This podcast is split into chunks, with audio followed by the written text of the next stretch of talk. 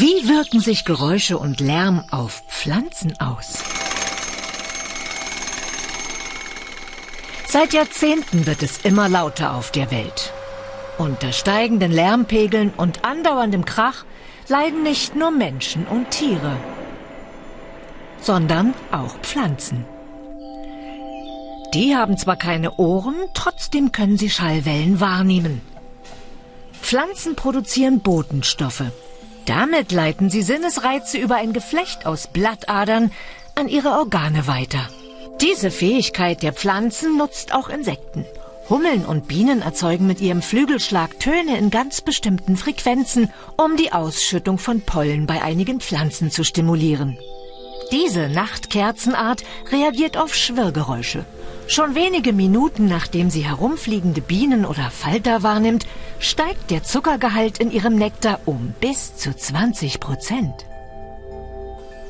Studien mit der Ackerschmalwand legen nahe, dass sie Geräusche und Töne nicht nur wahrnehmen kann, sondern vielleicht sogar unterscheiden. Immer wenn die Pflanze den Fressfeind hörte, schüttete sie chemische Gifte aus, um sich zu schützen, während die Vibrationen von Wind diese Abwehrmechanismen nicht bei ihr auslöste. Geräusche können sogar die Aktivität von Genen verändern. Das haben Versuche gezeigt. Nach fünf Tagen Dauerlärm änderte sich bei der Ackerschmalwand die Aktivität gleich mehrerer Gene und die Leistung der Photosynthese nahm ab.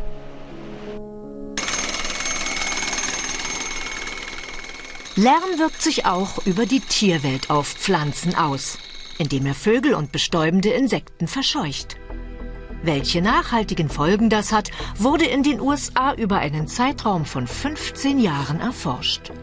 Im Fokus Vegetation in ruhigen Regionen, in Gebieten, aus denen die Lärmquellen wieder entfernt wurden und in solchen, die schon vor Studienbeginn Dauerlärm durch Erdgasbohrung ausgesetzt waren.